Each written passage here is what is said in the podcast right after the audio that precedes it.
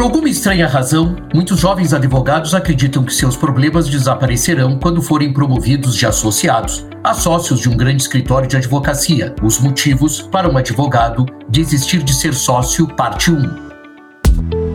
Gesto de gestão.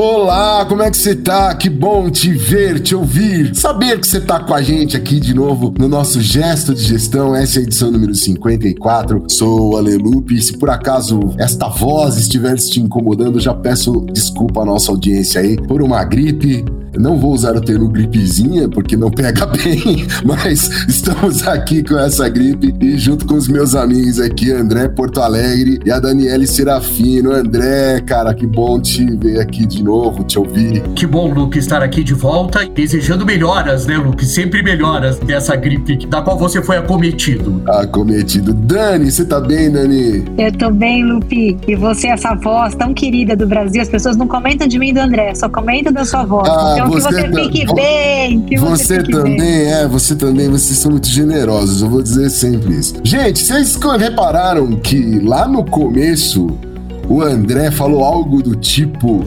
Os motivos para um advogado desistir de ser sócio, parte 1. Será que é uma franquia que vem por aí, Dani? Hã? Será que nós estamos hollywoodianos? Será Olha, que nós vamos não é ter. franquia, nós... mas é uma série, hein, Lupe? Quem, quem tá disputando a gente? A Netflix, a, a, Amazon Prime? Quem? É o Suits, é o Suits, é o é Suits da Netflix.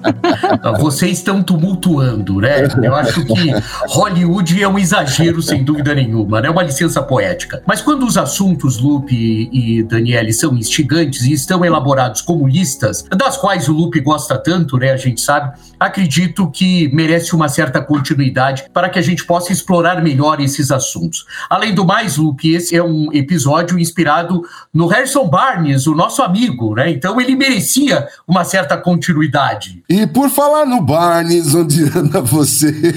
É, faz tempo que a gente não fala do Barnes aqui. É, aliás, acho que é a primeira vez esse ano que a gente fala nele. Ó, gente, eu, eu tava aqui dando uma olhada no espelho desse episódio e eu fiquei com a sensação de que no término dessa franquia, a nossa audiência vai pensar assim: a próxima vez que passar pela cabeça a ideia de ser sócio do escritório de advocacia em que trabalha desde estagiário, ou do escritório de advocacia do professor da faculdade, ou do escritório de advocacia do melhor amigo, ou de qualquer escritório de advocacia do mundo, ouça novamente este episódio. É isso, André? Olha, é quase, né? Agora acho que a gente pode perguntar para Daniele, né? Que já teve, já passou por isso, né? É verdade, de né, ser, Dani? De ser sócia de um escritório, de ser convidada, de montar o seu próprio escritório. Ô, André, ah, fale, é, até nesse sentido, né? Você fala assim, curiosidades, né? A gente, né, abrindo o coração aqui. Eu, desde a faculdade, sempre trabalhei em escritório, então sempre a minha jornada foi em escritório de advocacia e depois logo depois de formada, em pouco tempo também fui convidada para ser sócio de um escritório e aí segui assim nessa carreira de sócio de escritório. Então o episódio de hoje me interessa muito. Então assim, vou vou ouvir com muita atenção e vou contribuir aqui com as reflexões da minha jornada também, se você me permitir. Claro, permito e quero muito, né? O que o Harrison Barnes faz é relacionar, uh, Daniele e Lupe, alguns aspectos minimizados pelos pretendentes à sociedade de advogados, como, por exemplo, a pressão para faturar horas. Porque há uma supervalorização do aspecto de sócio. O que o Barnes traz é exatamente aquilo que são problemas e que são, muitas vezes, os elementos que dificultam a trajetória trajetória de um jovem associado elevado à condição de sócios. Os sócios de todos os escritórios de advocacia estão sob pressão contínua e significativa para conseguir trabalhar e faturar horas. Não importa de onde vem o trabalho, pode vir de outros sócios do escritórios ou de clientes. Então, essa é uma questão que o Barnes coloca o seguinte: olha, pense bem que essa pressão vai ficar potencializada. Outro aspecto é a pressão para gerar negócios, né? Além da pressão constante para conseguir trabalho, os sócios da, das maioria, da maioria dos escritórios de advocacia estão sob pressão contínua e também significativa para gerar negócios. Uh, como eles sabem que nem sempre podem contar com outros advogados do escritório para lhes dar trabalho, O próximo passo, mais lógico, é que eles tenham seu próprio cliente, o que todos desejam desesperadamente. Então, são aspectos que o Barnes vai colocando, porque nós vivemos isso, e eu e a Daniele com certeza já vimos, já enfrentamos, conversarmos com jovens advogados que começam a ter carreiras promissoras dentro de estruturas de escritórios de advocacia, onde muitas vezes estão desde estagiários e que pressionam muito essas estruturas e as lideranças dessas estruturas para se transformarem em sócios sem se dar conta de que eles vão ter que faturar muitas horas, isso significa trabalhar muito, sem se dar conta que vão ter que arranjar clientes, que é uma situação que é uma prerrogativa do sócio, não é uma prerrogativa do associado, do advogado trazer clientes. Mas no momento que ele se torna sócio, é uma prerrogativa dele. É, aquela pressão para manter e aumentar negócios, né, André? Sem dúvida. Depois que um advogado consegue negócios, ele será avaliado com base principalmente pela capacidade de continuar a gerar negócios. Então, Daniel, é como se fosse assim, uma corrida sem fim. Isso nunca termina, né? Você é uma jornada, né? Não tem um fim. E uma vez que o sócio traz negócios, a maioria dos escritórios de advocacia começará a pressioná-lo para trazer negócios adicionais ano após ano. Esses objetivos são sempre algo no fundo da mente da maioria dos sócios.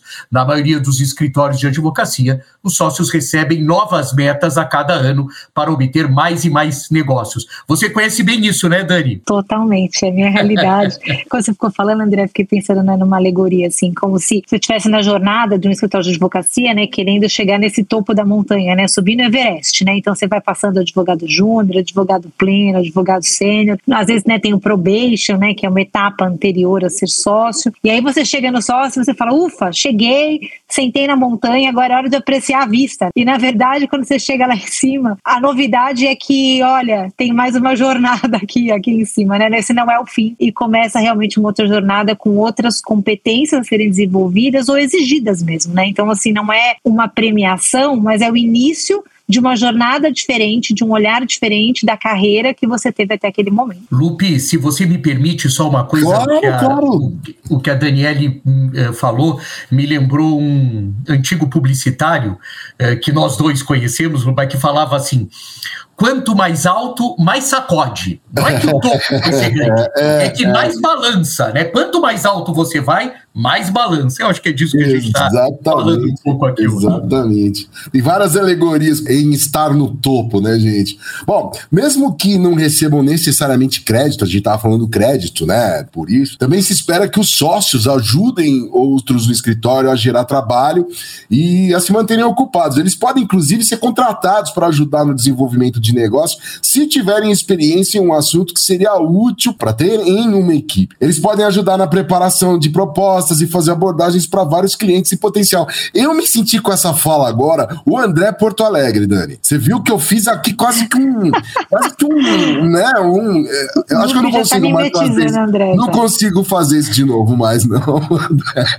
não, consegue sim. Inclusive, hoje é, a gente teve. No dia que nós estamos gravando, que é na mesma semana, semana, para que os nossos ouvintes saibam, é na mesma semana em que será publicado esse episódio, o Kirkland Ellis, que é o maior escritório do mundo, o maior escritório de advocacia do mundo, com uma receita estimada o ano passado em 6 bilhões de dólares, fez uh, nessa semana uma grande demissão, demitiu muitos, muitos advogados e colocava na realidade que isso não era necessariamente uma demissão em massa e era sim um ajuste, etc. e tal, por conta das avaliações. Então faz muito sentido isso, porque muitas vezes você perde trabalhos também. Então, o que você coloca, Lupe, dessa tentativa de estar tá fazendo propostas, tentando dar trabalhos para equipes, é uma coisa muito normal nos escritórios de advocacia. É o que a gente chama da pressão para dar trabalho aos outros. Né? É. Né? Se um sócio tiver uma quantidade razoável de negócios, esse sócio também será avaliado com base em sua capacidade de dar trabalho a outros no escritório. Então, olha que coisa interessante.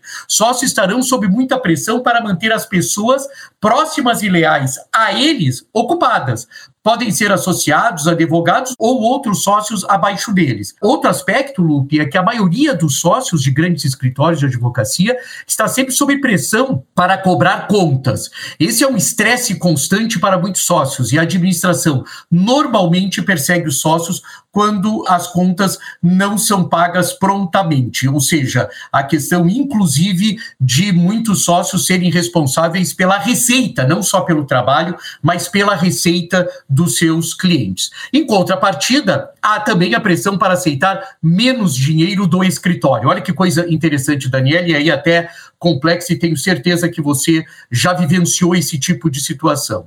Uma vez que os sócios conseguem negócios significativos, eles entram em uma espiral em que os negócios que trazem e sua remuneração estão continuamente sujeitos às negociações e ataques por parte do escritório de advocacia. Isso cria todo um conjunto de variáveis diferentes. Na maioria dos casos, a remuneração de um sócio, de um parceiro, é sempre menor do que ele acredita que deveria ser. É sentido assim, se ele trouxesse um negócio de um determinado valor e ele achasse que a remuneração dele deveria acompanhar esse negócio que ele trouxe, é isso, André? Exatamente, mas como você tem o que o Barnes coloca, que como você tem todas as metas refeitas ano a ano, essa progressão, teoricamente, no que diz respeito, não à titulação, né, mas a questão da remuneração, muitas vezes fica prejudicada. Há uma certa instabilidade, porque está muito sujeito aos negócios que são trazidos. E a gente vê isso com essa figura de ser sócio, nós perdemos a estabilidade, a progressão constante.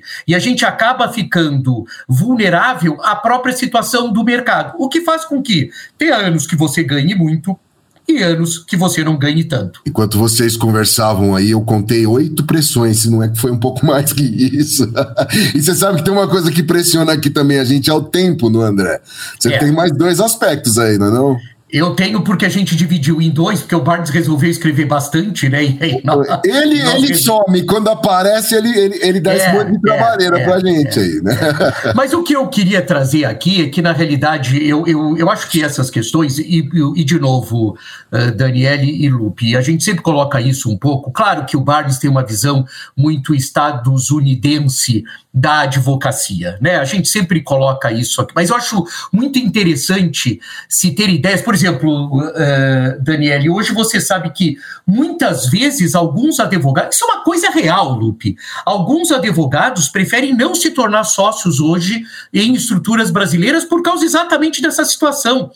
Essas, situa essas situações, esse tipo de pressão, faturar horas, trazer clientes, manter clientes, deixar equipe ocupada, eh, estar disposto a ter uma variação de remuneração, tudo isso faz com que alguns profissionais hoje discutam se é, alguns advogados discutam se é vantajoso ser sócio de um escritório de advocacia. Você já viveu essa situação, né, Daniele? Com certeza. É, já, André, acho super interessante trazer esse ponto, porque é um assunto, vocês sabem aqui, né, vocês dois, eu gosto de assuntos de comportamento, de modo geral, assim, eu tenho observado algumas pesquisas, alguns comportamentos sobre, dando uma pitada a mais, uma pimenta aqui, tá, André, né, nessa sua reflexão, porque eu, eu concordo com ela totalmente. É, a gente tem as gerações novas, geração Z, e algumas pesquisas já mostram que essa geração é pouco interessada em se tornar sócio de escritório de advocacia. Ela prefere ou né, quem escolheu a carreira jurídica ou trabalhar em legal techs, law techs, ou departamentos né, jurídicos de empresas, normalmente empresas que tenham negócios que eles né, entendam que tem relação ali com seus valores. Então a gente tem ali, eu diria que uma crise no nosso recorte aqui, escritório de advocacia,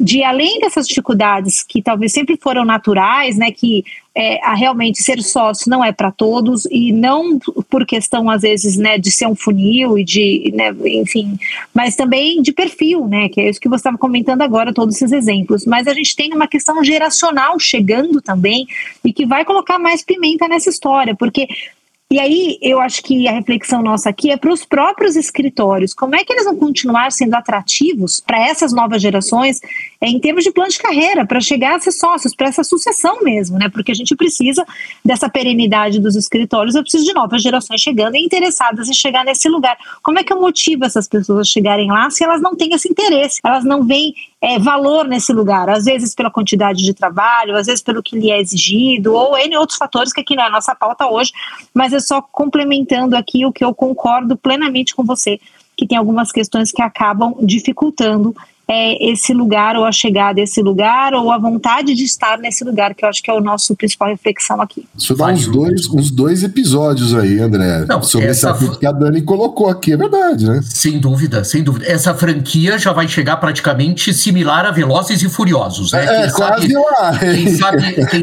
não tão velozes e mais furiosos. É, é cansados e furiosos. Mas enfim, vamos lá. A, a nona pressão que que o Harrison coloca é sobre uh, a, a, questão de ter uma área de atuação relevante para o escritório. Algumas áreas de atuação em grandes escritórios de advocacia tornam-se completamente relevantes e em vias de extinção muitos grandes escritórios de, de advocacia estão tentando uh, se livrar mesmo, segundo Barnes, de algumas áreas de atuação. Alguns escritórios de advocacia simplesmente decidem que não tem mais interesse em uma determinada área e a eliminam gradualmente. Nós temos alguns fenômenos desse, mas eu queria também colocar uma outra situação muito próxima desse território que o Barnes coloca, que são aquelas áreas, uh, Lupe e Daniele, que muitas vezes não dão o resultado necessário, eventualmente, para o escritório, ou pretensamente importante para o escritório, sobre o ponto de vista financeiro, sobre o ponto de vista de receita, mas são absolutamente estratégicas. E isso existe muito também. Áreas estratégicas. É um pouco diferente do que o Barnes coloca, que o Barnes coloca sobre áreas que vêm caindo em desuso. Né? No Brasil, eu não quero aqui, porque também não quero, não é o nosso papel aqui, né? Né, Lupe, gerar polêmica. Se geramos, é natural, não é, é, uma coisa proposital. Mas, por exemplo, a questão consumerista, Daniele, é uma área de atuação que foi muito importante na advocacia brasileira, né, o direito do consumidor, e que tende ela tende a perder relevância dentro dos escritórios de advocacia. Não sei se você concorda comigo, mas é uma, é uma das áreas que me vem assim como uma das áreas. Isso não significa que tenham sido eliminadas, etc. e tal. Nem era muito bem uma prática dos grandes escritórios, dos full services ou dos abrangentes, mas é uma questão que está aí colocada. E o décimo e último pressão é sobre a questão do recrutamento. De novo, né, Lupe? Eh, a gente sabe que o, grande ativo dos escritórios de advocacia é exatamente os talentos, né, são os advogados. Então, espera-se que muitos sócios ajudem os escritórios de advocacia no recrutamento. E muitas vezes, né, Daniele, no recrutamento e na retenção às vezes os sócios são aí eh, convocados para convencer os advogados a permanecerem. Né? Isso acontece, seja entrevistando pessoas, viajando, no caso dos Estados Unidos, para as faculdades de direito, indo dos eventos que nos Estados Unidos acontecem no verão, eh, para exatamente recrutar. Essa é uma prática da advocacia americana muito interessante, que algumas escolas, até algumas faculdades no Brasil, já adotam, né, de, de atrair os escritórios para que conheçam o interior das suas estruturas educacionais e para que conheçam os alunos e tudo mais. Eu acho que é uma, uma via de mão dupla aí interessante. A maior parte desse trabalho não envolve crédito de horas, né, Lupe? Ou seja, você não lança horas para isso, as horas faturáveis, e a maior parte não é tão agradável para os sócios, né, eventualmente, segundo Barnes. Responder perguntas sobre o que diferencia a cultura de um escritório e muito mais, né, costuma ser algo que tem que ser renovado eh, muito rapidamente, né? O que seria, Daniele, que eu gosto muito disso que o Barnes coloca de maneira subliminar, é claro, que você tem que acabar, você tem que aprender a falar bem do seu escritório sempre para os jovens. Só que esses jovens, o que era importante para jovens advogados há cinco anos até que é exatamente o que a Daniele colocou sob o ponto de vista comportamental. O que era importante lá atrás, eventualmente não é importante hoje. Lá tem que o sócio né, inventar coisas novas sobre o seu escritório. É isso, Lupe. Não sei se eu cumpri o teu tempo direitinho, porque não, você, com, você tá você é um diretor, né? Você está pior que televisão da Globo, é, né? Você está é. tá nos impondo um é. padrão né, é, da padrão, Globo. É padrão gesto de gestão, de qualidade. Padrão gesto de gestão, muito bem. Mas era essa. O que eu quis trazer depois, eh, no próximo episódio, a gente vai complementar isso. Mas a ideia era, na realidade, gente, é trazer um pouco assim. É bom ser sócio, é bom. Mas olha, gente, você vai ter que trazer cliente, cobrar do cliente, reter o cliente, entrevistar as equipes, ter trabalho para. Você vai ter que recrutar pessoas. Quer dizer, tem uma série de questões. E aí, né, Daniel, como a gente já ouviu de vez em quando, assim, eu só queria advogar, né? Eu só queria advogar. É isso, me, gente. Me, lembrou, me, me, me fez pensar, final. Me fez pensar numa chamada aqui. Eu só queria advogar, a gente podia colocar assim, no próximo episódio de Largados e Advogando.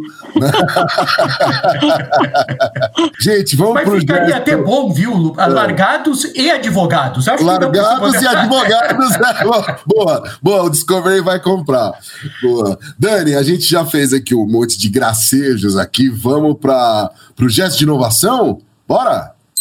Olá, no episódio de hoje, nós vamos falar sobre inteligência artificial generativa. Temos visto muitas aplicações da inteligência artificial generativa, mas hoje eu queria dar enfoque em uma das suas ramificações, a inteligência artificial generativa conversacional. E ela tem a ver aqui com o universo jurídico. A gente tem ouvido nesses últimos tempos, últimas semanas, inúmeras notícias né, sobre chat GPT, inteligência artificial. Parece que é a buzzword do momento, né? A nova hype dos assuntos de inovação. Mas como vamos falar aqui sobre o aspecto jurídico, vou focar aqui nessa ramificação da conversacional. Alguns anos atrás, a pesquisa jurídica, né, os advogados aqui sabem muito bem, ela era feita por livros, né, a gente precisava preparar documentos, processos, tudo isso era uma tarefa manual e demorada.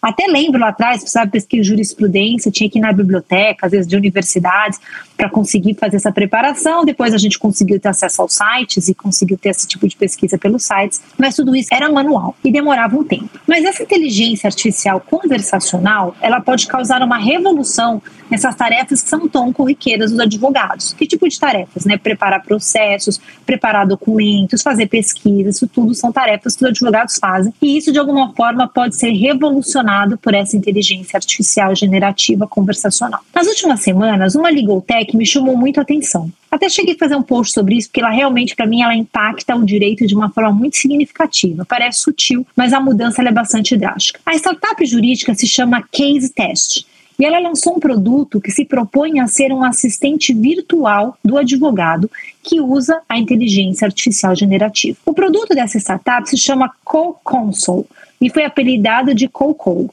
Não gostei muito do apelido, mas foi apelidado para eles. Co-Console é né, um, um consultor também. O que, que essa inteligência artificial faz com esse produto? Por meio desses recursos de processamento de linguagem natural e tecnologia LLM, essa inteligência artificial, gente, ele é capaz de entender que os usuários estão procurando e dar resultados muito precisos. A proposta principal desse produto é auxiliar os advogados nas suas tarefas do dia a dia.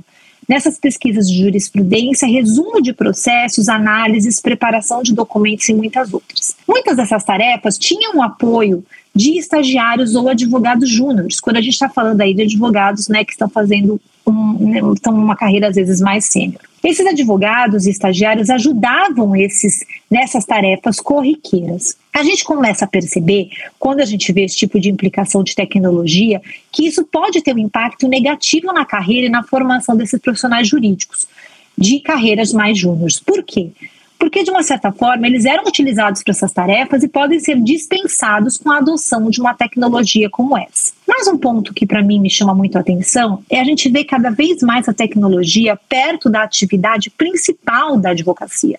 A gente tinha uma tecnologia acessória às atividades de repetição, às atividades auxiliares do advogado. Agora a gente começa a ver tarefas que são desempenhadas por tecnologia em substituição há outros advogados ajudando, como eventualmente esses advogados júniores. Uma coisa para a gente refletir aqui é que, inicialmente, esse tipo de notícia pode causar medo, porque a gente pensa que esse tipo de profissionais vão estar afastados ali da atividade ou podem ser até substituídos por uma tecnologia. Mas eu gostaria de fazer um ponto aqui positivo para a gente tentar manter o otimismo nessa história toda que anda difícil com essa chegada à inteligência artificial generativa. É o que, que a gente poderia aprender com essas tecnologias em vez de temê-las. É importante nesse aspecto que os departamentos jurídicos e os escritórios considerem a adoção dessas tecnologias mas que eles também trabalhem para garantir que seus colaboradores, seus advogados, seus estagiários e toda a sua equipe seja treinada e preparada para trabalhar com essas novas ferramentas. Esse treinamento, gente, é fundamental para ajudar esses profissionais jurídicos a se adaptarem a essas mudanças tecnológicas que estão em andamento e eles continuarem se mantendo relevantes nesse mercado que está em constante evolução. Com treinamento adequado, esses profissionais mais júniores podem se tornar especialistas em tecnologia jurídica.